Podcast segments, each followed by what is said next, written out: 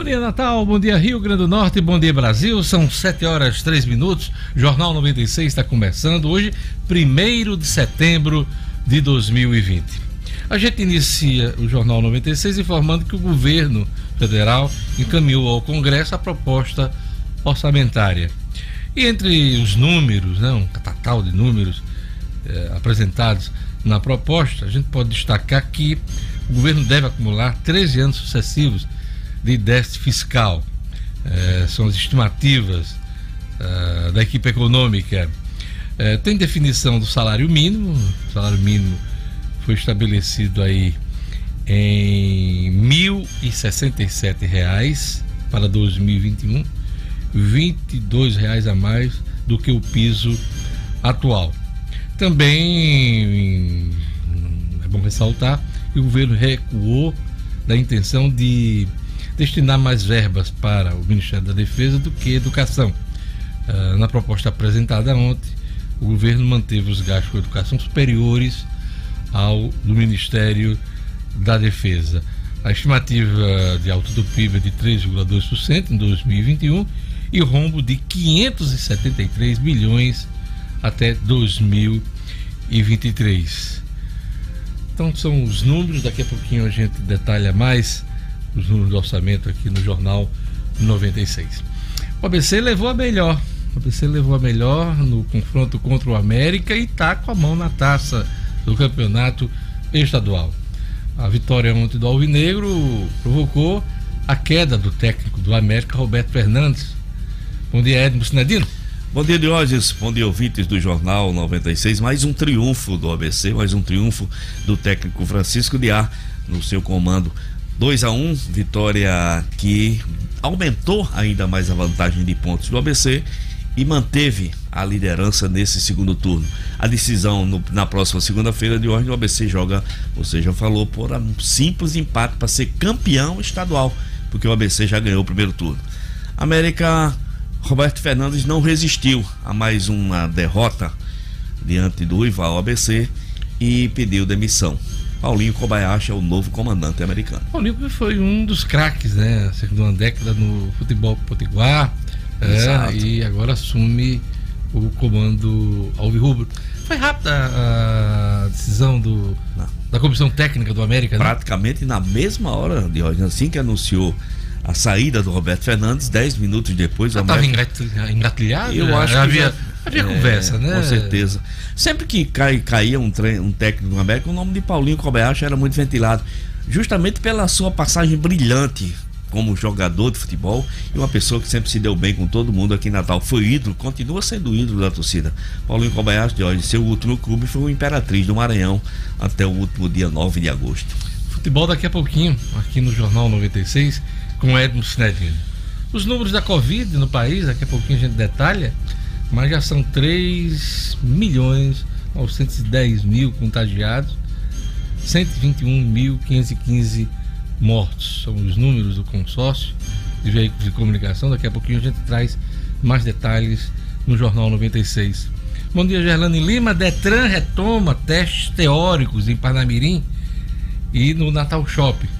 Bom dia, bom dia Diógenes, bom dia ouvinte do Jornal 96 e a todos da bancada. Pois é, Diógenes, essa reabertura gradual faz parte do plano de retomada dos atendimentos presenciais, seguindo, claro, os protocolos rígidos de segurança em virtude da pandemia. Então, agora, os testes teóricos estão sendo realizados aqui em Natal, na sede do Natal Shopping, Mossoró e Parnamirim. Já já tem mais detalhes. Luciano Kleber, daqui a pouquinho, detalha os números do orçamento sem renda Brasil orçamento federal de 2021 inclui 454 bilhões de reais em títulos da dívida para fechar conta dos salários e benefícios.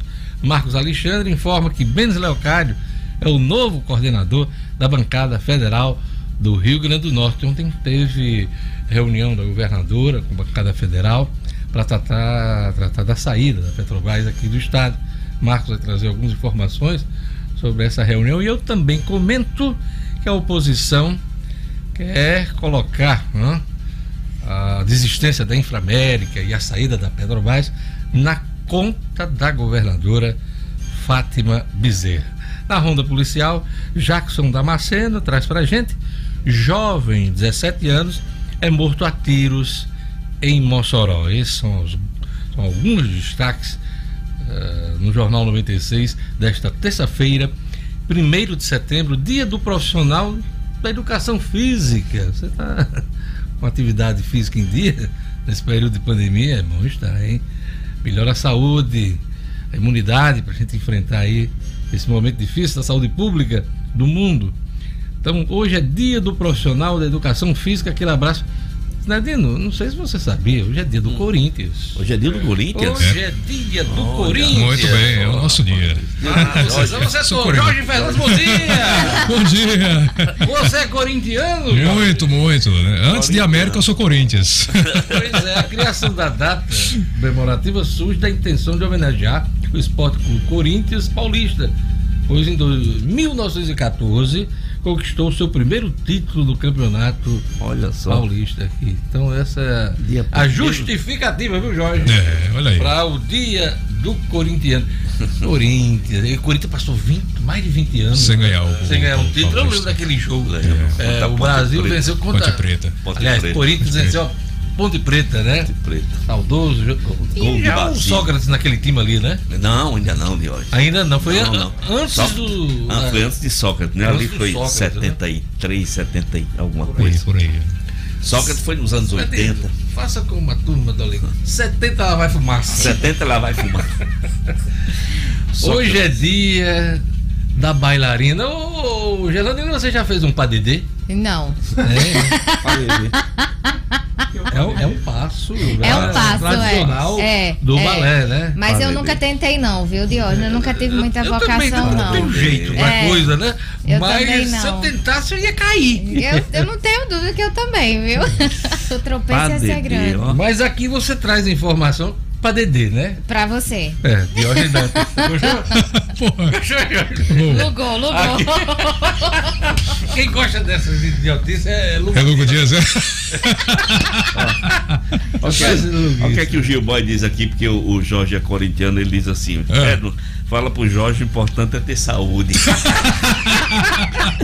Abraço As pra coisas vão melhorar, vão melhorar. Deixa o Jorge ser feliz. Hoje é dia do Corinthians. O Corinthians tá pertinho da zona de tá rebaixamento. Tá. É mesmo. É, nesse campeonato brasileiro. Já desceu uma vez, hein? É, já desceu. Desceu uma vez. Uma foi duas.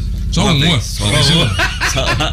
Pelo amor de Deus, só uma. Só uma. Hoje é dia de Santa Beatriz e dia mundial de oração pelo cuidado da criação esses, essas duas datas aqui eu vou deixar para padre Francisco Fernandes daqui a pouquinho aqui, que ele vai detalhar para você. Dia de Santa Beatriz, padroeira dos pobres, e Dia Mundial de Oração pelo Cuidado da Criação. E mandar um abraço aqui para os irmãos Josiane Costa e Niel Costa, que fazem aniversário hoje. Um abraço para o fotógrafo Augusto César, que também está aniversariando hoje. A gente manda aquele abraço, toda a equipe aqui do Jornal 96. É, se você quiser interagir, mandar sua mensagem, tem o telefone e o WhatsApp da Rádio 96 FM. Jorge Fernandes, nosso corintiano oficial. É. Vamos lá. Vamos lá, quem quiser participar. 99210 9696 99210 9696 a gente já está aqui com o WhatsApp à sua disposição. Se você preferir, pode também ligar aí no 4005 9696. 4005 9696. Seja bem-vindo ao Jornal 96. É, já está é. com o zap aberto, né, Sinedino? É, o zap, o WhatsApp. Tá não, o zap. zap aberto. O zap, WhatsApp. é, o zap aberto. É, é o WhatsApp mesmo. O WhatsApp. Vamos a mais destaques da edição de hoje.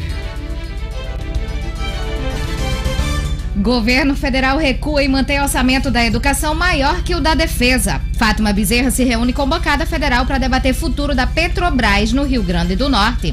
Governo reduz de R$ 1.079 para 1.067 reais proposta para o salário mínimo em 2021. Crise faz maior shopping do estado perder uma de suas lojas âncora.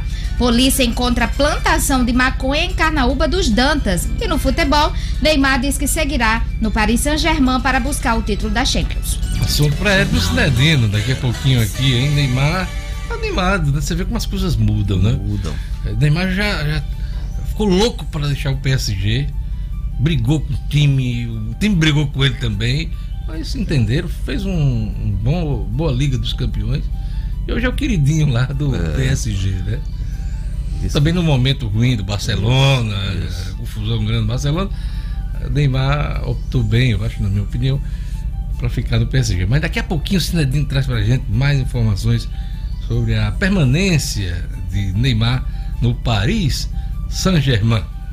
Quem dera que fique lá com o Mbappé também, viu, Sinedino? É, eles se entendem bem, Muito né? bem. Dentro e fora de campo, os dois. É muito legal. Olha, daqui a pouquinho a gente vai conversar com Rogéria Medeiros, coordenadora da Central de Transplantes do Rio Grande do Norte. Por quê? Porque começou hoje o Setembro Verde, né? campanha de conscientização e estímulo à doação de órgãos neste país. Muita gente não sabe, mas o Brasil tem o maior sistema público de transporte de órgãos do mundo. Então vamos ver como é que a campanha vai se desenrolar nesse momento de pandemia. Então daqui a pouquinho, Rogéria Medeiros, coordenadora da Central de Transplantes do Rio Grande do Norte, aqui no Jornal 96. 7 horas e 14 minutos. Vamos à leitura dos jornais nesta manhã. Agora RN aqui, circulando nessa terça-feira. Olha a capa aqui do Agora RN. Petrobras já não opera nove campos de petróleo no Rio Grande do Norte. Nove dos 26 campos de produção de petróleo que foram anunciados para venda no Rio Grande do Norte estão parados desde março. Segundo a estatal, a ação faz parte de uma medida de hibernação de plataformas em campos de águas rasas das bacias em quatro estados. Vantagem alvinegra, o destaque esportivo do Agora RN. Solidariedade confirma a candidatura de Kelps à Prefeitura de Natal. Benes Leocardi é o novo coordenador da bancada federal, assunto do Marcos Alexandre, daqui a pouquinho no Jornal 96. A Tribuna do Norte, vou mostrar a capa da tribuna, para dizer, ah, não, só mostra a do Agora RN, né? Olha aqui a capa da Tribuna do Norte nesta manhã, você que está nos acompanhando. E a tribuna diz aqui: Secretaria entrega protocolo para retorno às aulas no Rio Grande do Norte. Secretaria da Educação do Estado entregou ao Comitê Científico da CESAP, Secretaria de Saúde, protocolo de retorno às aulas para escolas públicas e privadas no Estado. A expectativa é de que o documento seja avaliado amanhã, quarta-feira, dia 2. De acordo com o secretário estadual de Educação, Getúlio Marques, ainda não há uma data definida para o retorno. Em Natal, suspensão das aulas é prorrogada para 30 de setembro. A tribuna também destaca que temporada de convenções partidárias vai até 16. Solidariedade abre a série de reuniões que definirão os nomes dos candidatos à Prefeitura de Natal. O prazo começou ontem, vai até o dia 16. A gente comentou ontem aqui na nossa coluna política com o Marcos Alexandre. Governador e bancada debatem saída da Petrobras no Estado. Proposta de orçamento amplia recursos para o Bolsa Família. São os destaques da Tribuna do Norte na manhã desta terça-feira.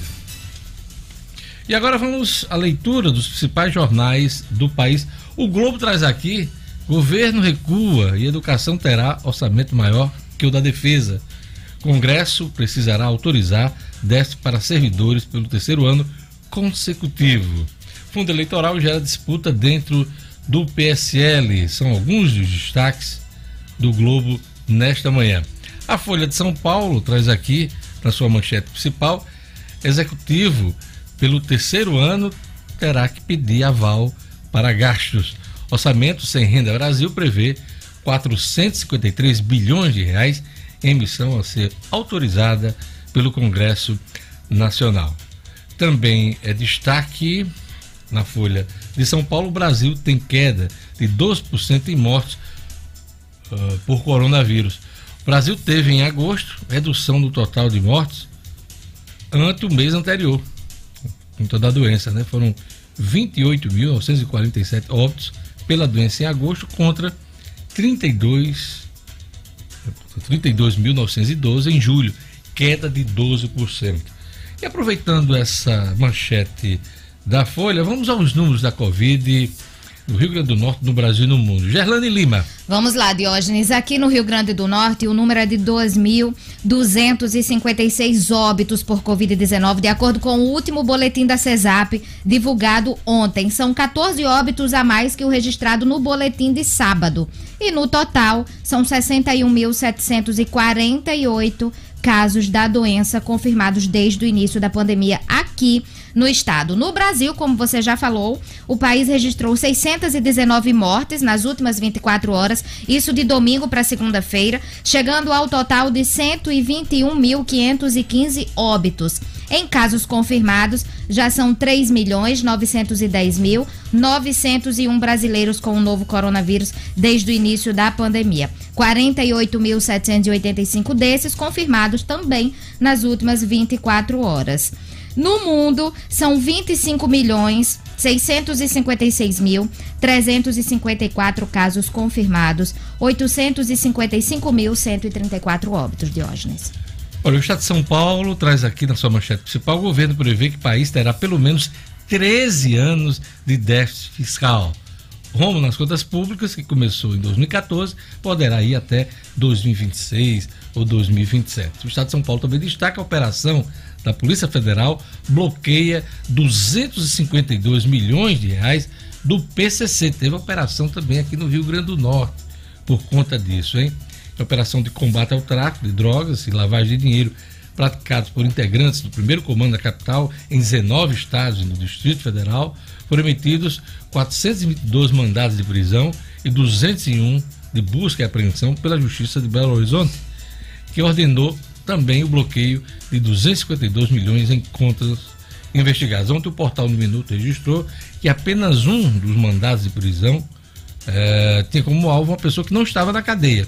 Os demais, 17 eh, eh, presos e alvos da operação já estavam presos. Né? O registro ontem do portal nominuto.com. Falar em No Minuto, vamos aos destaques do portal No Minuto da manhã desta terça-feira. Rede Municipal oferecerá teleaulas para nono ano do ensino fundamental. Transmissões terão início a partir do dia 8 de setembro, de segunda a sexta-feira, no canal da Band RN no YouTube. Secretaria Municipal de Saúde de Natal vai oferecer serviço de odontologia por meio virtual. A partir de hoje, os usuários podem acessar a plataforma digital sos-saude.com. Boa notícia para quem gosta de atividade física nas ruas, nos parques. O Parque das Dunas reabre para visitação a partir de amanhã. É, a retomada das atividades da primeira unidade de conservação do Rio Grande do Norte vai acontecer de maneira gradual por meio de três fases. Tremor de terra registrado no oceano próximo ao litoral do Rio Grande do Norte. Laboratório da UFRN registrou um terremoto de magnitude 6,5 a 960 quilômetros de Natal. Acesse, fique bem informado, você na capital, no interior, fora do estado, fora do país www.nominuto.com. Tem notícia? Chegando. Jornal 96. 7 horas e 21 minutos. Agora aquele recado do Vermarina, sempre pensando em você, hein? A promoção voltou para deixar seu paisagismo mais bonito. Plantas da produção do Vermarina com até 40% de desconto no pagamento à vista, em cash eu vou repetir: plantas da produção com até 40% de desconto no pagamento à vista. No Viveiro Marina, você ainda conta com vários planos de venda e pagamento em até 10 vezes no cartão de crédito. 10 vezes no cartão de crédito, hein? Viveiro Marina vende barato porque produz. Quer um exemplo? Grama esmeralda a partir de cinco reais o metro quadrado. Você só encontra no Viveiro Marina. A loja do Viveiro Marina fica na esquina da rua São José, com a Miguel Castro, no bairro de Lagoa Nova, na capital. Não compre planta antes de fazer seu orçamento no Viver Marina. Viver Marina, a grife do paisagismo. Vamos conferir a previsão do tempo hoje no Rio Grande do Norte. Informações da Clima Tempo. Previsão do tempo. Em Natal, a previsão é de sol com algumas nuvens e névoa fina ao amanhecer. Previsão de chuvas de até 6 milímetros, mínima de 23 e máxima de 29 graus. Em Santana do Seridó, terça-feira de céu com aumento de nuvens ao longo do dia, mas por lá não chove. A mínima fica nos 20 e a máxima chega aos 33 graus.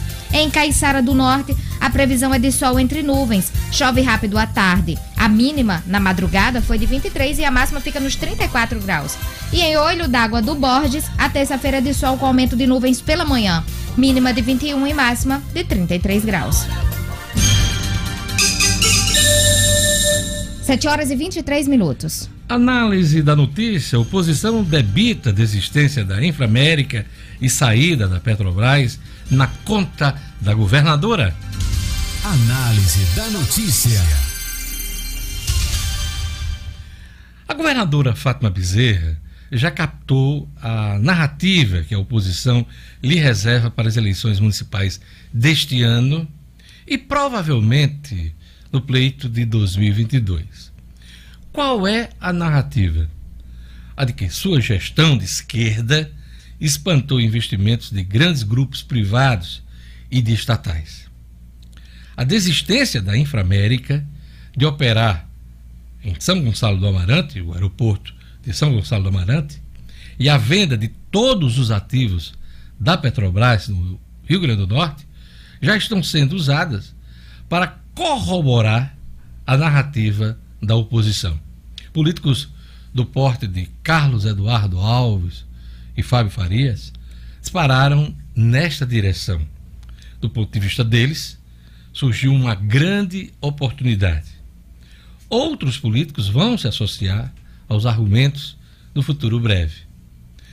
Apesar de a Inframérica capengar no Rio Grande do Norte desde o governo de Robinson Faria, quando foi que o consórcio anunciou a devolução do aeroporto, hein? Foi no governo da petista Fátima Bezerra. Apesar de a Petrobras desistir do Rio Grande do Norte há 13 anos, implementando um amplo programa de desvestimentos, quando foi que a estatal do petróleo decidiu vender seus ativos, todos os ativos, de produção de petróleo e gás no estado, hein? Foi agora no governo de Fátima Bezerra.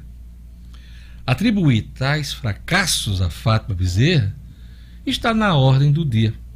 É uma verdadeira sopa no mel. E digo mais: o adeus da Inframérica e da Petrobras ao RN pode marcar negativamente e definitivamente a gestão da governadora do PT. Sabedora dos riscos políticos que correm nesse instante, a governadora não esconde os sinais de incômodo. Ontem, ela reuniu a bancada federal para compartilhar suas preocupações quanto à Petrobras. Não há muito o que fazer. A empresa do petróleo desistiu do Rio Grande do Norte porque só tem óleos por pré-sal a produção de petróleo em águas profundas.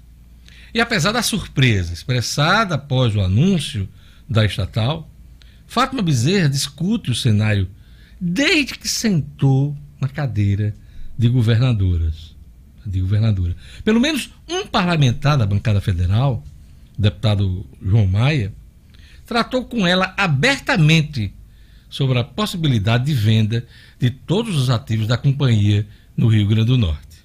O senador João Paul Prats, do PT, também se debruçou sobre a questão. O assunto foi tratado com empresários interessados no fatiamento da companhia e com a própria direção da petroleira, por duas vezes, conforme a governadora declarou recentemente. Portanto, não é novidade para Fátima Bezerra a saída da Petrobras no Rio Grande do Norte após 47 anos de atividades. Se depender do principal acionista da empresa, o governo do Brasil, na gestão de Jair Bolsonaro, não há volta na decisão da Petrobras. A notícia é um baita desgaste para quem governa o Rio Grande do Norte neste momento. Por obra do destino, Fátima Bezerra vai ter de encarar esse baita problemão deveras desagradável. Jornal 96. 7 horas e 28 minutos.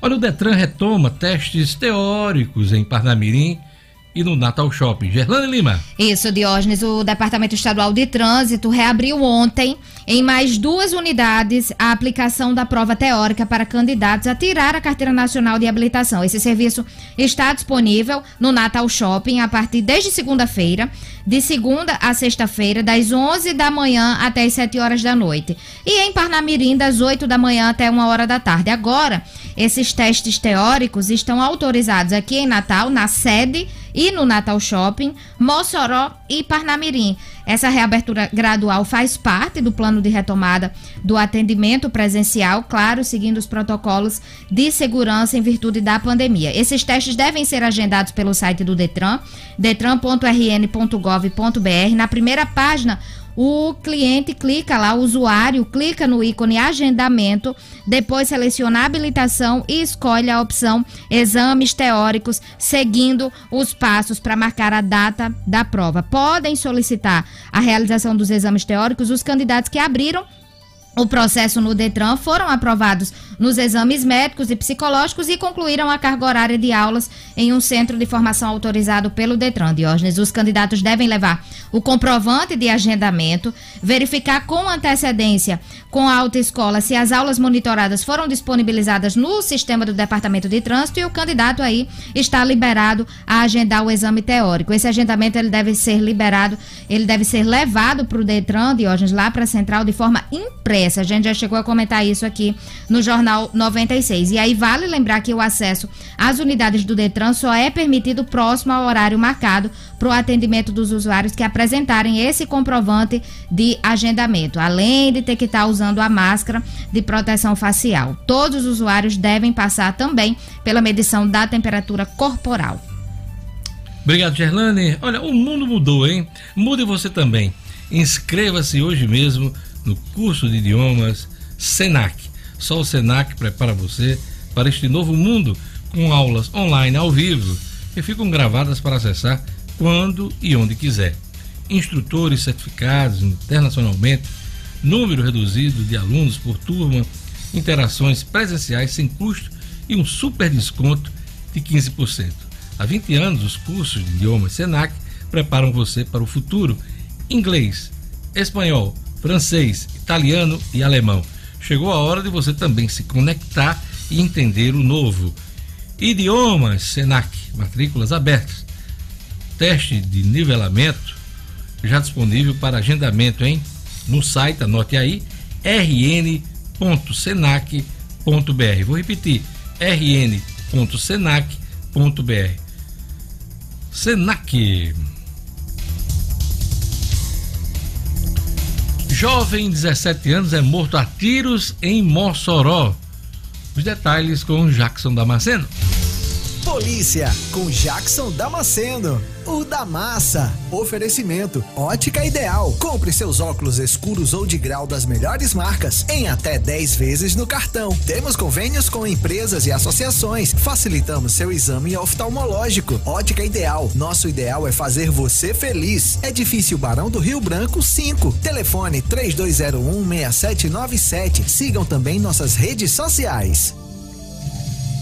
Bom dia, Jackson, jovem, 17 anos, é morto a tiros em Mossoró. Essa cena é recorrente.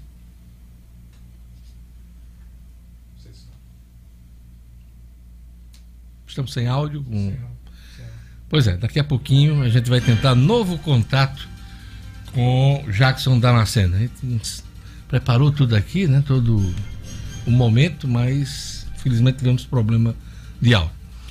O presidente Jair Bolsonaro recebe em café da manhã líderes da base aliada do governo para apresentar o programa Renda Brasil, substituto do Bolsa Família, e o novo valor do auxílio emergencial, que deve mesmo ficar em 300 reais até dezembro. O governo deve anunciar nos próximos dias. Essa reunião é, é rotineira, o presidente reúne os líderes sempre no café da manhã às terça-feiras. Vamos lá, vamos tentar o áudio chegou ou não? Vamos falar aqui de mega solar, por enquanto então. Você que sempre pensou em gerar sua própria energia e economizar na sua conta de luz, chegou o momento, hein? A Mega Solar, uma das maiores empresas de energia solar do Brasil, está lançando no mercado o kit de venda direta. Você agora pode comprar o seu kit de energia solar separado e você mesmo mudar e mandar instalar. Mega Solar quer que todo mundo possa ter seu sistema de energia solar, inclusive você, nosso ouvinte de todas as manhãs. Você pode adquirir seu kit a partir de R$ 10.200. E a Mega Solar ainda divide esse valor para você, hein? Pois é, acesse para mais informações o site megasolar.com.br. Esse mega é com dois Gs, hein? Vou repetir. megasolar.com.br. E gere sua própria energia. Vamos lá, temos aí o Jackson na ponta da linha. Alô? Vamos lá, Jackson, jovem, 17 anos, é morto a tiros em Mossoró. Bom dia. Bom dia, Diógenes. Que bom, agora você me ouve. Como você perguntava anteriormente, a cena cada vez mais recorrente ali na capital do Oeste, né? O negócio de facção lá não, não, não dá folga. Lucas Moisés Marrocos do Vale é o nome do garoto. 17 anos, caminhava na companhia de outro rapaz no bairro Santo Antônio por volta das oito e meia da noite, quando, segundo a polícia militar, homens em um carro de cor escura pararam perto do, dos dois garotos e começaram a atirar. Lucas Moisés foi atingido com pelo menos seis disparos. Não resistiu à gravidade dos ferimentos, acabou morrendo na hora. É, não se tem notícia desse garoto, desse outro moleque que estava com ele, é, tampouco sobre os atiradores. Mais tarde, numa unidade de saúde, no, aliás, no Hospital Tarcísio Maia, um garoto deu entrada, é, ferido por tiros, mas a polícia não soube dizer se era realmente o rapaz que estava na companhia do Lucas Moisés é, no momento do crime. De acordo, eu gosto sempre de valorizar a nossa turma lá, os amigos, colegas da imprensa moçoroense, eles fazem uma contagem informal de homicídios lá, crimes violentos. Segundo os nossos colegas, esse seria o centésimo décimo nono homicídio em Mossoró esse ano. São 119 crimes desse tipo, é, numa taxa que preocupa mais do que Natal atualmente, Jorge. É lamentável, Jackson. A polícia encontrou plantação de maconha em Carnaúba dos Dantas. Também é uma cena recorrente naquela região, plantação de maconha no Seridó, uh, Jackson Damasceno. Verdade, Diógenes. Depois de uma denúncia anônima, policiais militares na comunidade de Lagedo, zona rural do município, foram até uma, uma propriedade e encontraram lá uma pequena plantação de maconha, mas de tamanho considerável, viu? Não era para consumo próprio só não. O pessoal estava produzindo maconha lá. Se, se, dirigiram à casa do suspeito, do dono da granja, do imóvel, e na casa dele encontraram vários tabletes já prensados da droga e a polícia imagina que essa droga prensada tenha sido exatamente produto da plantação que o cara tinha nessa, nessa, nessa granja. A polícia militar não informou a quantidade em detalhes, mas disse que era uma, uma boa quantidade de maconha lá na casa do cara. Não, tô, não também não, não divulgou o nome do suspeito, mas pediu à população que quem tiver mais denúncias sobre esse tipo de cultivo lá na cidade, na região, avisa a polícia para que o combate seja feito. O suspeito foi levado para a delegacia em Caicó e autuado em flagrante. Agora vai responder o nosso uh, uh, agricultor, vai responder pelo crime que cometeu lá na região do Seridó. Jackson, você acompanhou ontem, mega operação no país para conter operações financeiras do PCC, a Justiça Mineira, se não me engano, a origem de toda essa operação eh, determinou o bloqueio de 250 milhões uh, do PCC, 250 milhões de reais. Teve alvos aqui no Rio Grande do Norte, né? Teve. Foram 18 estados, mais o Rio Grande do Norte. Houve alvos aqui no nosso estado.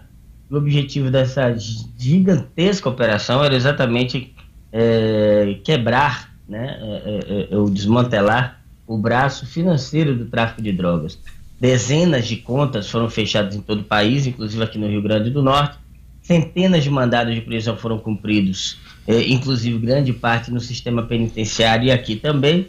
E eh, a gente sabe que eh, o tráfico de drogas e a, a, essa facção se tornou uma grande empresa multinacional, essa é a grande realidade, com a, com atuação em outros países do mundo. Quebrando-se o braço financeiro, a polícia tem como uma das formas de desmantelar o crime como um todo, já que a gente sabe do grande poderio financeiro dessas facções é, no Brasil e aqui no Rio Grande do Norte, Diógenes, a gente costuma dizer sempre que os grandes traficantes, os grandes líderes dessas facções criminosas, principalmente essa que é a maior do país, já não se encontram nas periferias, já não se encontram nos guetos, moram em grandes condomínios, condomínios luxuosos, é, nas capitais, no litoral dos estados. E ontem a Polícia Federal deflagrou essa operação gigantesca com apreensões e prisões aqui no Rio Grande do Norte com esse objetivo de é. desmantelar o financeiro do primeiro comando da capital. Pois é, e como eu falei já, 19 mandados de prisão aqui no estado, apenas um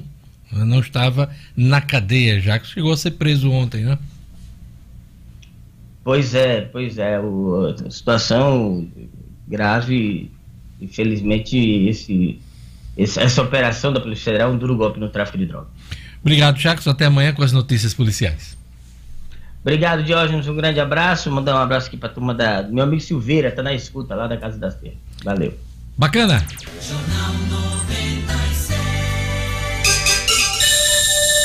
Sete horas e 39 minutos. Vamos para a economia. Vamos chamar o Luciano Kleiber. Sem Renda Brasil, Orçamento Federal de 2021 inclui 454 bilhões de reais em títulos da dívida para fechar a conta de salários e benefícios. Não tá? Tá na ponta da linha? Vamos lá. Bom dia, Luciano. Bom dia, Diógenes. Bom dia, Gerlane, ouvintes do Jornal 96. Pois é, Diogenes, o, a proposta de lei orçamentária anual é, foi enviada ontem né, pelo, pelo governo federal ao Congresso e diz respeito ao que o governo estima né, gastar e como estima gastar em 2021. O orçamento total brasileiro previsto é de 1,5 trilhão, e aí eu preciso fazer aqui o primeiro, primeiro paralelo, né? com o anúncio que o presidente Jair Bolsonaro deve fazer hoje da prorrogação por mais quatro meses do auxílio emergencial e deve ser, devem ser parcelas de 300 reais até o final do ano e não mais de 600 como vinha sendo até agosto. É, com isso, o, o déficit orçamentário deste ano deve chegar perto de um trilhão. Vejam só a relação. Todo o orçamento para o ano que vem é de 1,5 trilhão. Só o déficit deste ano deve encostar em um trilhão. Mostra que a gente termina 2020 efetivamente muito prejudicado o país do ponto de vista financeiro. Não é fiscal, porque esse déficit ele cabe legalmente no tal do orçamento de guerra que foi instituído em virtude da pandemia. Voltando ao orçamento, Diógenes, o governo, é, nesse, nessa proposta de lei orçamentária, ele já previu ali a emissão de 453,7 bilhões de reais em títulos da dívida pública. Para o nosso ouvinte entender, é o seguinte para fechar suas contas, para fechar esse 1,5 trilhão, para fazer caber dentro do dinheiro que ele tem, ele precisa gastar 1,5 trilhão só que ele só tem 1,1 trilhão previsto de arrecadação. Então ele precisa se endividar, ele precisa ir buscar mais 453 bilhões de reais no mercado. Para isso, ele precisa emitir títulos da dívida pública, ele vai pagar uma taxa de juros, investidores vão comprar esses títulos e ele vai se capitalizar para fazer essas despesas. O governo precisa que o Congresso aprove a emissão desses títulos, sob pena dele incorrer na, na, na, quebra da chamada regra de ouro. É a regra do orçamento que impede o executivo de utilizar dinheiro, de se endividar, de, de emitir esses títulos para pagar suas despesas correntes. Então, ele não pode chegar no ano que vem e dizer: olha, eu estou precisando aqui desses 450 bilhões de reais para pagar salários ou para pagar benefícios é, do Bolsa Família, por exemplo, ou do Renda Brasil, se ele vier realmente, é, ou também de, de, benefícios de aposentados. Ele não pode fazer isso. Ele precisa compor o seu orçamento e dizer o seguinte: olha, esses 450 bilhões aqui, eles vão ser distribuídos 140 para a educação, 136 para a saúde, 114 para, para a defesa, que é são mais ou menos esses os números do, do orçamento. Então, essa necessidade de, de, de, aprovação prévia do Congresso é uma maneira do governo evitar que possa ser punido, inclusive com um possível pedido de impeachment, se quebrar essa regra de ouro. E o detalhe, Diógenes, a, o tal do Renda Brasil, esse programa de renda mínima que tem colocado em, em lados opostos, o lado do governo que quer uh, o crescimento político e o lado do governo que quer responsabilidade fiscal, ele não consta nesta proposta de orçamento, tá certo? E detalhe, outro detalhe, é, alguns jornais hoje disseram, ah, mas o governo turbinou o Bolsa Família no seu orçamento. Mais ou menos, em termos. Por quê? Porque esta turbinada, ela representa algo em torno de 5 bilhões de reais a mais. O orçamento do Bolsa Família, previsto para o ano que vem, chega a 34 bilhões e meio de reais. Esse ano foram 29,5. Então, é, são mais ou menos 5 bilhões de reais a mais. Estima-se que, da forma como o Bolsonaro quer, o Renda Brasil vai custar algo em torno de 45 a 50 bilhões. Então, não cabe nesse orçamento do Bolsa Família. Pois é, há quem faça a conta de que com o Renda eh, Família e o que o presidente deseja, esse valor vai dobrar, né, Luciano? Uh, então vamos acompanhar esse assunto. Salário mínimo de 1.067, né? Uh, havia uma expectativa até dele um pouco maior, mas ficou nesse valor. 1.067 reais, Luciano Gleiber. Pois é, o, a grande frustração do aumento do, do, do, valor do salário mínimo, do novo valor do salário mínimo, é que ele não tem nenhum ganho real. Um aumento de R$ 22,00 é, sobre o atual R$ 1.045, Diógenes, que apenas então somente deverá corrigir a inflação do período de 2020 que está prevista. Então, essa falta de ganho real é frustrante, principalmente para a camada mais baixa dos trabalhadores, mas também é uma forma do governo de se proteger contra os seus próprios gastos, já que como tem aí os gastos com os benefícios do INSS, né, os benefícios menores, qualquer aumentozinho aí, para você ter uma ideia, um real de aumento eh, no salário mínimo representa algo em torno de 15 a 20 bilhões de reais a mais por ano no orçamento do, do governo federal. José, falei em renda família, mas é Renda Brasil. Novo renda programa Brasil. aí que o presidente está costurando aí com sua base de apoio no Congresso Nacional e, claro, com os técnicos do governo. Vamos acompanhar. Olha, a crise faz maior shopping do estado perder uma de suas lojas âncoras. Eh, Luciano Gleiber. Pois é, para o ouvinte entender, a loja âncora são aquelas lojas maiores nos shoppings, né, que são consideradas. Primeiro, elas ocupam uma área muito grande e terminam sustentando o, o gasto fixo do shopping, com, por exemplo, energia, com, com água, com promoção, enfim, com manutenção, com segurança. Então, essas lojas âncoras, o nome já diz tudo, elas são fundamentais para a manutenção do equilíbrio financeiro desses empreendimentos. E o Shopping Midway, que é o nosso maior shopping, tem algo em torno de 300 lojas, eh, ele vai perder, ainda dentro do mês de setembro, a loja Etna, que está no shopping desde 2009, a loja trabalha com artigos para o lar, tem 12 lojas espalhadas, físicas espalhadas hoje no Brasil, são quatro no Nordeste, incluindo a nossa. É, no na semana passada, a Etna já havia anunciado o fechamento da sua loja em Campo Grande, no Mato Grosso do Sul, capital do Mato Grosso do Sul. É, e agora anuncia esse fechamento aqui. É uma reestruturação do grupo, mas é óbvio que isso tem tudo a ver com a crise pela qual a gente passa, já que a Etna é um, tem um perfil, Diógenes, de venda de produtos para lá, mas numa linha de, de médio para alto, né? uma linha, não, é, não são produtos considerados, por exemplo, populares. E aí, claro, ontem a loja anunciou já aí, serão cerca de 34 funcionários que serão demitidos, eles já receberam essa comunicação. Eh, e ontem começou aí uma liquidação que gerou inclusive uma fila na frente da loja. É uma má notícia, né, porque é, isso, claro, afeta o equilíbrio financeiro do shopping e isso deve se refletir de uma maneira geral no desempenho daquele estabelecimento. É menos uma opção para o consumidor aqui em Natal e no Rio Grande do Norte. Luciano Kleber. Vamos dar aquele recado. empregos a menos, né, Diogo? Isso, também. com certeza que você destacou bem é, no seu comentário. Aquele recado sobre comprar mais barato na farmácia. Pois é, falar de uma rede potiguar que está se espalhando pelo Nordeste, já está presente na Paraíba, Pernambuco e Rio Grande do Norte. É a Unifarma, que já conta com mais de 650 lojas, farmácias nos grandes centros, nas pequenas cidades, nos bairros mais centrais e nos mais afastados, ou seja, sempre onde a gente mais precisa. Então faça como eu e valorize as empresas da nossa terra, porque são elas que dão emprego ao nosso povo e ajudam a nossa economia. Precisou de uma farmácia?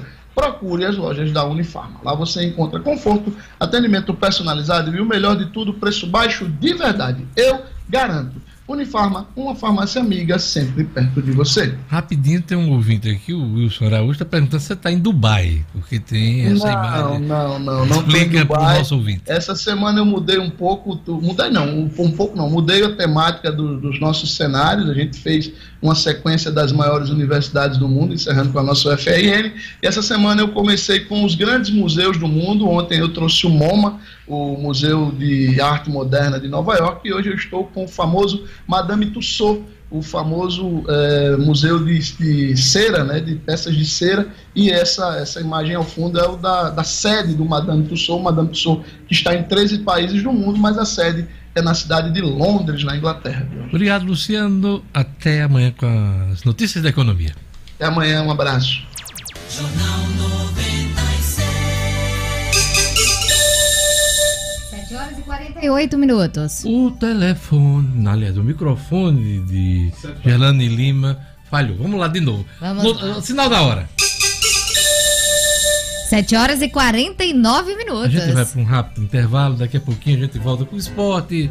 Teremos também o Marcos Alexandre com as notícias da política e a entrevista com Rogéria Medeiros, coordenadora da Central de Transplantes do Rio Grande do Norte. Vamos curtir o jazz aí, vamos lá. Vamos tô me sentindo o, o Jô Soares. Pelo menos tô mais gordinho, né? É. Tô... Beijo do gosto, a gente volta daqui a Beijo. pouquinho.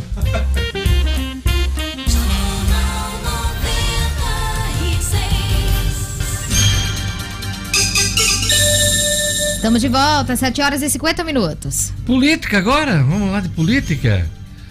Olha, a governadora se reúne com a bancada federal para debater o futuro da Petrobras no Rio Grande do Norte já comentei aqui no início aí as, as intenções da oposição, né? Marcos vai trazer detalhes para a gente dessa reunião ontem. Bom dia, Marcos Alexandre. Bom dia, Diógenes. Bom dia aos amigos ouvintes do Jornal 96. Vamos lá. É, Diógenes, ontem a governadora se reuniu com a bancada federal dentro dessa possibilidade de estratégia, né, de discutir aí uma possibilidade da Petrobras não trazer tantos prejuízos ao Estado como por conta aí dessa decisão de vender os seus ativos, ativos que mantém aqui no, no Estado, inclusive as operações da refinaria Clara Camarão, lá em Guamaré, no polo de Guamaré. Então, é, o, junto com os deputados e senadores, a governadora decidiu aí convidar né, a bancada federal, membros da bancada federal, para compor um grupo de trabalho que terá também a composição de membros do governo, claro, e de representantes da própria Petrobras, para discutir aí como será essa transição e o que que o Rio Grande do Norte pode, digamos assim, perder menos, já que a Petrobras está realmente decidida a deixar esses ativos aqui no estado.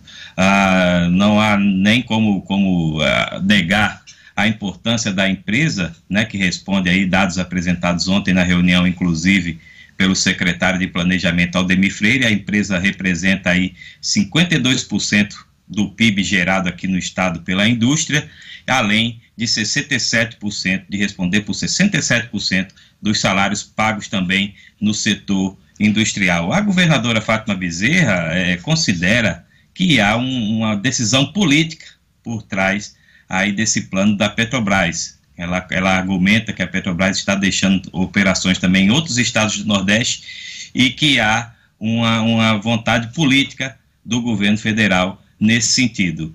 Ah, pouco provável que isso tenha, tenha êxito se fosse o governo for só por esse caminho, né, na minha visão, porque a Petrobras tem toda uma, um viés empresarial hoje, não, não é uma empresa unicamente assim, que toma decisões unicamente por conta de, de vontade partidária ou ideológica, embora tenha influência, mas a, acho que prevalece a, realmente o viés empresarial. De toda forma, é importante que a classe política se mobilize para tentar minimizar, mitigar no máximo possível os prejuízos que possam decorrer dessa decisão da Petrobras, Diógenes. É, na minha avaliação, agora é tarde, Inês é morta. Benes Leocádio é o novo coordenador da bancada federal, deputado do federal. Benes Leocádio, Marcos Alexandre. A bancada se reuniu ontem com a governadora e aproveitou para definir o seu novo coordenador, que é exatamente o deputado Benes Leocádio. Benes Leocádio, que é do Partido Republicano, vai substituir o Rafael Mota, do PSB, que vinha aí fazendo esse trabalho de coordenação. E esse trabalho é importante porque é, o coordenador faz aí o elo com o governo federal, com ministérios, com o próprio governo do estado, como aconteceu ontem, articula a bancada, a questão das emendas também, que é, inclusive as prioritárias já foram definidas para este ano, né, vão defender aí duas emendas na área de recursos hídricos e uma que é a duplicação da BR-304, então é importante esse papel que o coordenador faz. O Ben Leocádio vai desempenhar essa função aí por um ano e meio até o início de 2022. 2022, que é aquele ano né, importante, aí vai, vai mobilizar também os esforços e a atenção da bancada federal, porque muitos, todos ou pelo menos a maioria, vai disputar a reeleição. Né? Ano 2022 é o ano eleitoral também. Pois é, vão tentar se manter nos cargos, né, Marcos Alexandre? Porque Isso. tem uma turma grande querendo o lugar deles, né? Vamos acompanhar esse assunto. Aquele recado para quem quer acompanhar o processo eleitoral, Marcos Alexandre. É, já estamos vivendo o período em que os partidos escolhem seus candidatos para disputar as eleições deste ano, mas é preciso ficar atento às regras eleitorais. O livro O Processo e o Direito Eleitoral, do advogado e escritor Kennedy Diógenes, está aí para te deixar por dentro de tudo que se refere às eleições. Trata-se de um verdadeiro guia que aborda de maneira completa e atualizada os principais temas do direito eleitoral. Por isso, o livro O Processo e o Direito Eleitoral é importante fonte de consulta para candidatos e para todos os que precisam estar bem informados para acompanhar ou mesmo atuar na próxima campanha eleitoral. O livro O Processo e o Direito Eleitoral, de Kennedy Diógenes, está à venda pela internet no site www.oeleitor.com.br www.oeleitor.com.br. É isso aí, Diógenes. Marcos Alexandre, até amanhã com a crônica política aqui no Jornal 96. Até amanhã, Diógenes. Grande abraço. Jornal 96. 7 horas e 56 minutos. Eu tenho um recadinho do Cicobi aqui para você, hein? Pois é. Cicobi. Sempre vocês me acompanham aqui falando do Cicobi Sabe por quê? Porque é importante a gente discutir o cooperativismo financeiro. E agora então, mais do que nunca é hora de falar de quem verdadeiramente se preocupa conosco, com os nossos negócios e com a economia local. Quando pensar em escolher qualquer produto ou serviço financeiro, maquineta, boleto bancário, seguro, aplicações, não pense muito. Valorize e use o Cicobi como parceiro prioritário Valorize quem valoriza o que é daqui. Na agência do Cicobi, no Partage Norte Shopping, a gerente é a Celiane. Do Portugal Center, Denivaldo. No Centro de Convivência da UFRN, você vai encontrar a Deia. E na agência da Bel Cabral, você vai encontrar o Galiza. Cicobi, não podemos dar as mãos, mas podemos juntos fazer a diferença. Seu parceiro, hein? Na economia local. Cicobi. Vamos lá para o futebol. O ABC vence mais um clássico. Roberto Fernandes é demitido e Paulinho Kobayashi é anunciado pela direção Alvirrubra. As informações com Edmo Cinedino. Esportes com Edmo Cinedino. Cinedino, mudança no América. Não esperaram nem o final, o desfecho do campeonato estadual. Pois Complica é. mais ainda essa demissão, uhum. uma reação do América. O que, é que você acha? Olha só, Diógenes, é, o, no primeiro turno, o América vinha com um favoritismo mesmo, sabe, crescente. O técnico Vaguinho Dias comandava a equipe.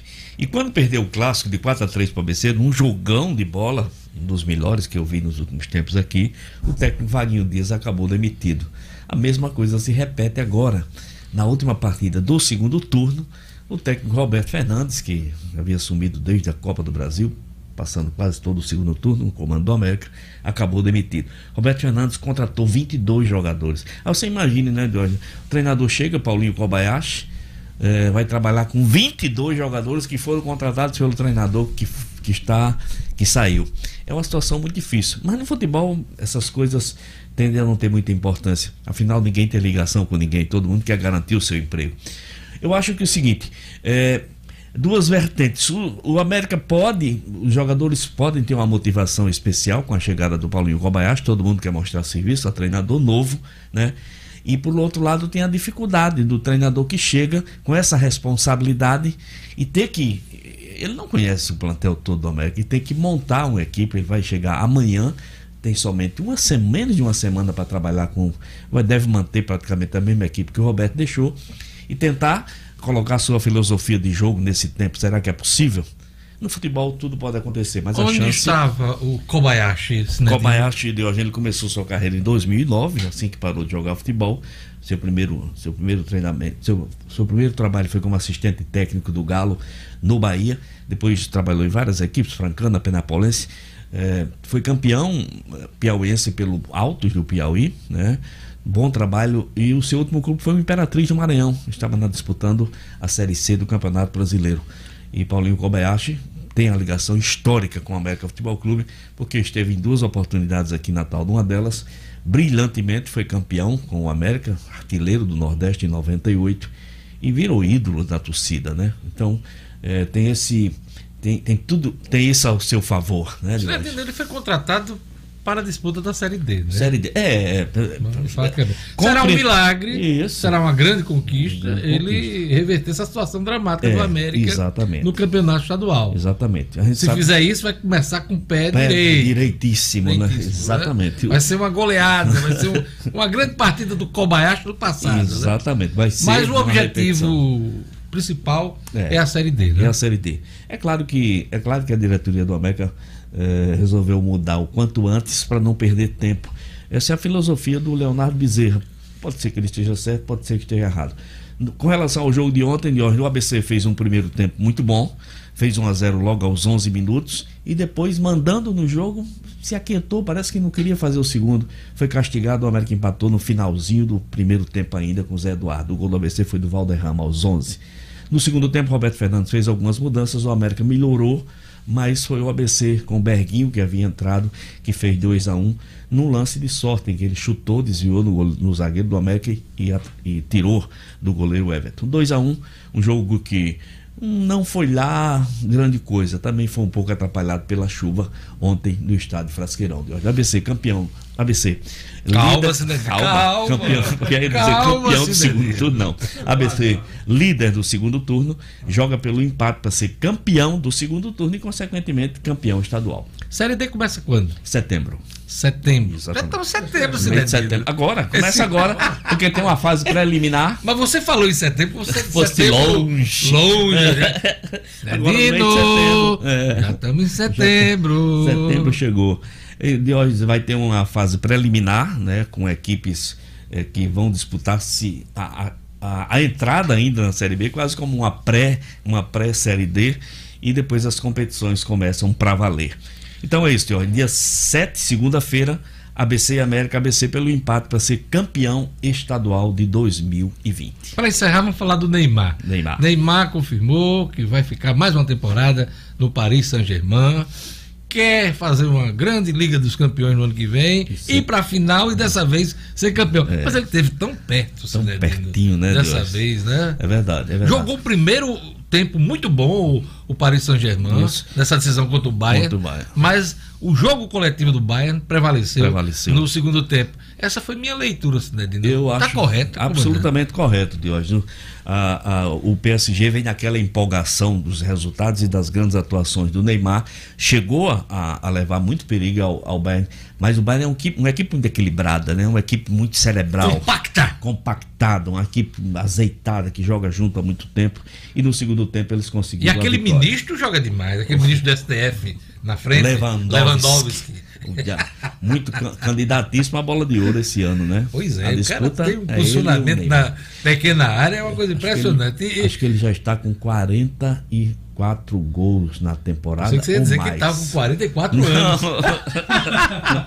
uma e temporada. Dizer, por que esse camarada não se aposentou? Fantástico. E, e falando de Neymar, de hoje vamos esticar um pouquinho. Ele parece você, viu, é, Gerlando? Não sei se o Gerlando acompanha hum. essa coisa do futebol, mas se você botar aquela roupa do Woody, do, do brinquedo, daquele Toy Story, sim, desse sim. jogador, ele fica igualzinho. Bota a roupa do Woody, aquele, aquele cowboy do é verdade, Story. parece. No, no Eu vi no, no último ah. jogo que a gente comentou. Não fica igualzinho? Fica, fica. É, é, é o, o, cowboy, né? É o cowboy. O cowboy. do Toy Story. Se você botar a roupa dele de cowboy Levandão. e chamar aquele Buzz Lightyear, pronto. É, é mais, Falta mais nada. Toy, Toy Story 5. e olha, informação sobre Lionel Messi. Já pensou? Mas faltou o treino. Faltou, é, faltou o treino, treino Barcelona. Faltou o exame e faltou o treino, né? Então, Ele não quer mais saber do Barcelona. Quer não, quer não. O Barcelona está querendo 700 milhões de euros, 4,5 bi Minha de nossa, reais. Será que o Manchester City Meu vai pagar? Porque parece que está tudo acertado. Já o contrato já está feito. Meu, agora, a situação, a situação é essa, o, a briga é na justiça, porque o, o, o staff de Messi não, acha que não precisa pagar. Mas lá, porque lá o Liga... contrato dele só termina no ano que vem. Exatamente. Ele exatamente. só estaria liberado para essa transação com o Manchester City no ano que vem. Agora, não parece que ele não quer conversa. Não quer. Não Barcelona quer conversa. parece estar tá querendo negociar. Isso. Tem proposta, o Barcelona tem Poxa, proposta né? pronta para ele, até de pagar os mesmos 100 milhões de euros por temporada. Mas ele não quer. Ele, ele parece que ele encerrou. Na cabeça dele encerrou o ciclo. Encerrou. E ele perdeu alguns companheiros, Soares. É, Soares é, Neymar foi-se embora Neymar, já naquele período isso, pro Paris Saint-Germain. essa chave, esse pessoal é, todo saiu, então, né? Esse ciclo realmente acabou. É. E tá precisando, né? Messi jogou a vida inteira no Barcelona, anos, né? Desde os 14 anos que ele tá no Barcelona. Vamos ver. É incrível. Vamos ver como é que vai. É, pois é. É uma. É uma é um, uma briga de cachorro grande e com muito dinheiro, né? Muito Sinadino. dinheiro, muito dinheiro. Sinadino, mais alguma coisa? Não, eu acho que por hoje é só. Por hoje é só. Só uh, um, um, um, amigo mandou um recado aí. 77 foi o título do Corinthians, aquele gol de Basílio. Pois é, você falou 73, é, mas foi 77. 77 Basílio, pa, Pailinha e Companhia Limitada. Um é, na que... sequência, tivemos ali o período do Sócrates, mas esse jogo Sócrates. foi em 77, é, eu lembro. 77. Eu era um garoto de 11 anos. É. Acompanhei essa partida. 77, olha só a coincidência, o ano que eu comecei a jogar futebol no Força e Luz. Vixe, Maria. Lá vai, ei, 77. É, 70 e lá vai fumaça. Ah, Eita, vai. 70 e lá vai fumaça. Faz tempo. Sinadino, Até posso amanhã. fechar sua conta? Pode hoje? fechar a conta. Fecha a conta desse rapaz aqui. Até amanhã, um abraço a todos. 8 horas e 5 minutos. Antes da nossa entrevista, né, um recado aqui dos ouvintes. O Onir Nobre está dizendo: Diógenes, Monte das Gameleiras tem falta de água constantemente. Recado do Onir Nobre aqui no YouTube. Tem um recado também, deixa eu ver aqui. A turma está mandando. Uh, o Eduardo Pereira está informando que a Avenida Bom Pastor é só buraco. Ele ainda bota aquela carazinha do boneco com raiva. Hã? Do emoji, né, Gelane Lima? É emoji. Tá chateado. No tempo a gente chamava boneco, né? Mas não, é o emoji. O emoji do cabo com raiva. Então ele botou assim: Avenida Bom Pastor é só buraco. Então a gente manda o recado aqui dos nossos ouvintes. O Edilson, o Edilson Pereira está dizendo que o RN voltou ao normal, BC dando peia no Mequinha. Rapaz, não provoca, turma, rapaz. É isso aí. Quem, quem tem recado aí? O tem. Jorge Fernandes. Tem sim, ó. Fernando Gondim. É. é tá feliz Estamos felizes, estamos felizes. Olha, o Fernando Gondim, na escuta aqui do Jornal 96, todas as manhãs, direto de Nova Parnamirim, ele quer fazer também uma denúncia aqui, ó, que o semáforo que fica ali no cruzamento das avenidas Maria Lacerda com Olavo Montenegro, em Nova Parnamirim, está quebrado desde ontem, deixando o trânsito um caos ali no local. É o semáforo entre as avenidas ali, Maria Lacerda com Olavo Montenegro, em Nova Parnamirim. Gerlanda, quem está mais na escuta aí, acompanhando o Jornal 96 pelo YouTube, manda um recado pra turma. Turma agora que é, acompanha o programa como se fosse um programa de televisão. É. é. Acompanha sim, participa, curte aqui, viu, Diógenes? O Lenilson Barbosa aqui acompanhando. Edilson Pinheiro dizendo: olha, o Rio Grande do Norte voltou ao normal. ABC dando peia no Mequinha. Pois é, acabei de dizer isso aqui. Foi verdade, foi, é. Foi, foi. E o Onir Nobre também está agradecendo aí o recado, viu, Diógenes? É, Obrigada, amigo Lenilson Diógenes. Provocando Sinedinho. Sinedinho era um perna de pau. Que é, é tá isso? provocando. Jogar bem, jogar Sinedinho, jogar bem, pai. Giles Moura também acompanhando. Deixa eu ver aqui mais Ranieri. O Luiz Gonzaga sempre conectado. O Giles Davi Moura, ele tá, mandou aqui reforçando. Tô ouvindo o Jornal 96.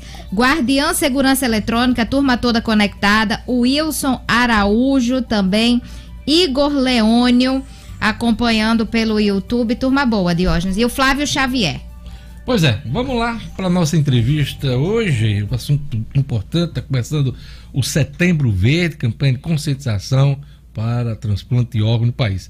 O Brasil tem o maior sistema público de transporte de órgãos do mundo, hein? Muita gente não sabe disso. E também não sabe que cerca de 96% dos transplantes de órgãos são feitos do Sistema Único de Saúde. Minha convidada hoje aqui no Jornal 96 é a Rogéria Medeiros, coordenadora da Central de Transplantes do Rio Grande do Norte. Bom dia, Rogéria. Bom dia, bom dia a todos os ouvintes. Obrigada pela, por estar aqui com vocês, falando um pouquinho sobre esse tema que é doação de órgãos, né, pegando o nosso, iniciando o nosso Setembro Verde, que é o mês dedicado à conscientização da doação de órgãos. Muito obrigada pelo convite. Pois é, importantíssimo. Já está na minha agenda anual de entrevistas abrir esse espaço aqui para a Central Transplante, pela importância, porque é, doar órgãos é salvar vidas, né, Rogéria? É sim. É um ato de solidariedade, né, que você está é, fechou um ciclo de uma vida, mas que pode recomeçar o ciclo de muitas outras que estão ali aguardando um, seja um transplante de rins, um transplante de córnea, um transplante hepático e que vão melhorar muito a qualidade de vida desses pacientes. Como é que está a situação uh, do Sistema Nacional de Transplante de Órgãos nesse momento de pandemia, Rogéria? É, o Sistema Nacional de Transplante conseguiu manter ah, os transplantes ocorrendo na pandemia, todos os possíveis doadores são testados para o coronavírus, só pode doar quem é o exame negativo, ou seja, foi positivo para coronavírus, não pode ser doador, tá? E mas no Rio Grande do Norte houve uma queda muito significativa do número de doações. A gente até transplantou no período da pandemia, mas de órgãos vindos do Ceará, de Pernambuco. A nossa captação aqui mesmo, do, do, da nossa população, foi muito pequena. O nosso índice de recusa chegou a 74%, ou seja, a cada 10 entrevistas com a família, 7, quase 8 negavam a, a, doação. Qual é a média? Qual era a média antes da pandemia? A média nossa era de 45. Hum, de tá? recusa. A, né? a 45 de negativa, subiu para 75. E a média mundial é 25% só. Gerlane Lima. Bom dia, Rogério. Você chamou aí atenção para a questão para a questão da infecção com coronavírus, que as pessoas que tiveram não podem doar. E aí é, você relembra um, um não, é fato. As, as, pessoas que estão que estão que estão infectadas. E aí você é. relembra um fato importante que muita gente pensa que só pode ser doador quem já morreu, mas quem está vivo também pode ser um doador. Pode, pode sim. É, você pode doar para um parente seu, para um familiar, pode doar é, rins, tá? É, doação de córnea só realmente de paciente falecido. Você pode doar medula óssea, tá? E aí você entra no, no Redome e aí você pode concorrer no Brasil inteiro. Lembrando que o transplante de medula óssea você é, é como se fosse um, uma transfusão, você tira só é, fragmentos do, do da sua medula, tá? Então não, não existe corte, não existe grande cirurgia e você vai estar lá cadastrado no redome. Quando aparecer um, uma pessoa compatível com você, você é chamado para doar um pouco de sangue, tá? Na verdade é isso. Então, é, você pode em vida doar medula óssea, em vida doar rins, tá? Então existe realmente esse, esse, esse ponto que é o seu doador em vida. Rogério, é, você falou aí na taxa de recusa que aumentou por conta da pandemia, mas o que é que mais pesa na recusa da doação de órgãos? O que mais pesa é a falta de informação. Né? As, as, negativas é muitas vezes o medo que o paciente tem, que o familiar tem de haver. É, é, que o, quando a gente entrega o corpo, o corpo não venha completo, sabe? Que venha com deformidade, o que não acontece. O corpo vem todo arrumadinho para o paciente. Existe muita de crença, de religião, é, de, de ele retornar, se ele doar os órgãos, se retornar em outra vida, vem doente, vem, entendeu? Então existe muito esse preconceito, essas crenças religiosas e a falta de conhecimento. O transplante de órgãos no, no, nosso país, no Brasil, ele segue uma legislação muito rigorosa. Nós somos vinculados ao Sistema Nacional de Transplante. Todos os transplantes a gente informa.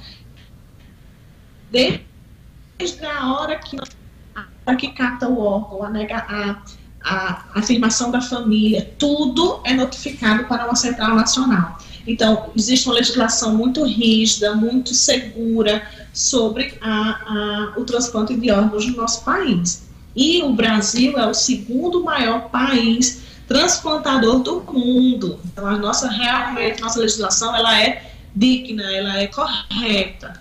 Isso nos dá uma segurança muito grande. Então, o que realmente precisa é a comunicação, é o esclarecimento da população. Outra preocupação, Rogério, nessa questão, é a questão do favorecimento.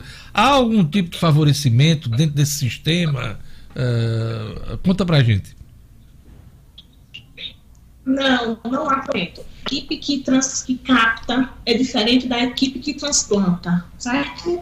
Então, é, chegou internet está falhando, né? Acidente ou um AVC e, e fez o diagrama cefálico. Quem faz o diagnóstico é a equipe da PI, urologista e confirmado por um exame, é, testa o fluxo de sangue para o cérebro. Então, aí, esse protocolo é internacional. Então, depois de tá tudo isso, passou pelo intensivista, passou pelo neurologista, passou pelo exame confirmatório e não e realmente fez o diagnóstico de morte encefálica, aí vem a equipe, uma equipe da OPO para fazer toda a avaliação do prontuário e a entrevista com a família.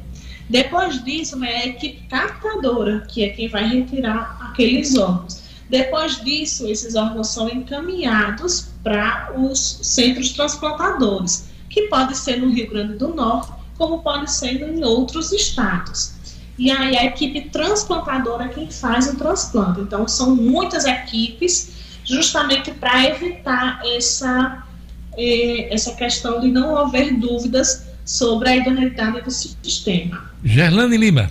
É, você falou da questão da desinformação, que ainda falta muito, e tem gente que não sabe como é que faz para ser um doador. É preciso ter algum documento, ter algum registro. Antes tinha no RG registrado, né? Mas é preciso algum registro ou só comunicar à família o interesse? Só comunicar à família seu desejo, sua vontade de ser doador. Na hora que faz o diagnóstico de morte encefálica, que forem abordar a família, o responsável legal sobre doação, esse sim, o responsável legal é que assina um termo de, de para doação, tá? Mas em vida você só informa seus familiares. O familiar, o ente responsável legal é quem vai fazer a assinatura na hora, tá? Rogério Medeiros, a campanha desse ano, por conta da pandemia, vai ser marcadamente virtual. Inclusive tem palestra hoje na abertura do Setembro Verde. Conta pra gente Isso. como é que, como é que vai Hoje ser essa programação. Já vai ter uma palestra é, destinada aos, aos profissionais de saúde, que é justamente é, o cuidar do cuidador, como anda os nossos profissionais de saúde por essa pandemia, né, por tudo isso, como anda é, é, essa abordagem do, do, das pessoas que trabalham com a doação. Tá? Então, vamos começar hoje, a abertura é hoje. É, estamos com, com nossos canais, que é o Instagram e o Facebook, Central do Transplante do RN. Qualquer dúvida pode mandar para lá, estaremos à disposição para responder. E, todas, e todo a, e todas as programações. A palestra de hoje, Rogério, desculpe. enviando no Instagram e no Facebook. Desculpe tá? interromper, a palestra de hoje é do escritor é do Alexandre Barros, né? Barroso. Ah, Alex... É, Barroso, exatamente. Alexandre Barroso. Barroso, exato. Alexandre Barroso, que é o publicitário de São Paulo, que já recebeu três transplantes. Tá? Então ele. Pois é, que coisa. É, e aí ele se dedicou, depois que ele fez o último transplante, se dedicou a essa causa, né? De, de doação, de transplante e ele faz um trabalho bem bacana, além de ser um, um, um, uma testemunha viva do que é o, o, serviço de um transplante, né? Ele entende como ninguém, né? De doação é, de órgãos. Três exatamente. transplantes, o, o escritor é. Alexandre Barroso, né? Que coisa. Isso, doutor Alexandre, é, seu Alexandre Barroso. Ele é publicitário, já tem alguns livros escritos e ele hoje faz palestras é, no Brasil todo sobre o tema da conscientização da doação e dos transplantes. Hoje, 19 horas, quem quiser acompanhar é pelo Instagram e é pelo, pelo site, né? É gratuito e no final do mês, dia 27, não, dia 29 de, 10 de setembro, ele também fará uma palestra também pelo YouTube para todos, para a população em geral. Essa de hoje é mais para a população de saúde, tá? Vai ter caminhada esse ano? Texto... Vai ter caminhada esse ano? Não, esse ano não vai ter caminhada por causa do isolamento, né? Então nós vamos fazer mesmo é, toda a programação virtual. Perfeito. Tá? Com palestras, com depoimentos, tudo no nosso Instagram, no nosso Facebook, vão estar as informações lá. É isso. Vai ter iluminações de alguns prédios, sabe? Tá? Vai ser bem mais assim, Bacana. pontual. Eu queria desejar toda sorte para toda a equipe né, da Central de Transplantes do Rio Grande do Norte, transplantes. É, Rogério Medeiros, o coordenador, a gente conversou com ela aqui sobre o Setembro Verde, que só está começando. Acompanhe a programação, se interesse. Vamos doar órgãos, vamos salvar vidas e vamos levar a mensagem, tentar se informar para acabar com os mitos e diminuir essa taxa de recusa aí, que hoje, por conta da pandemia, como bem registrou Rogéria, passa dos 70% aqui no Rio Grande do Norte. Obrigado, Rogéria, por sua participação. Obrigada. Jornal 96. Obrigada ao apoio de você, Diógenes, ao apoio da 96. Muito obrigada. Obrigado, obrigado, Gerlane. Obrigado, nosso querido Jorge Fernando, toda a equipe do Jornal 96. Obrigado você que acompanhou uh, o Jornal 96 hoje. Vem aí, Padre Francisco Fernandes, com fé na vida. Pois é, hoje é dia de Santa Gerlane Lima. Vamos lá, Gerlane. Deixa eu ver aqui. Santa. Tá, tá, tá, tá, tá, tá, tá. vamos ver aqui, vamos ver aqui. Vamos ver aqui. Gerlane, dia da Santa. Vamos ver, Diógenes, tá chegando. Tá no seu. Você mandou Vamos lá, mim. Santa Beatriz da Santa Silva. Beatriz! Padroeira dos pobres. Padroeira dos pobres. Mas também tem um dia religioso aí. Dia Mundial da Oração pelo Cuidado da Criação. Pois é, você vai rezar com o Padre Francisco Fernando daqui a pouquinho no Fé na Vida aqui do Jornal 96. Fica a programação da 96. A gente volta amanhã com o Jornal 96. Até amanhã. Tchau, tchau.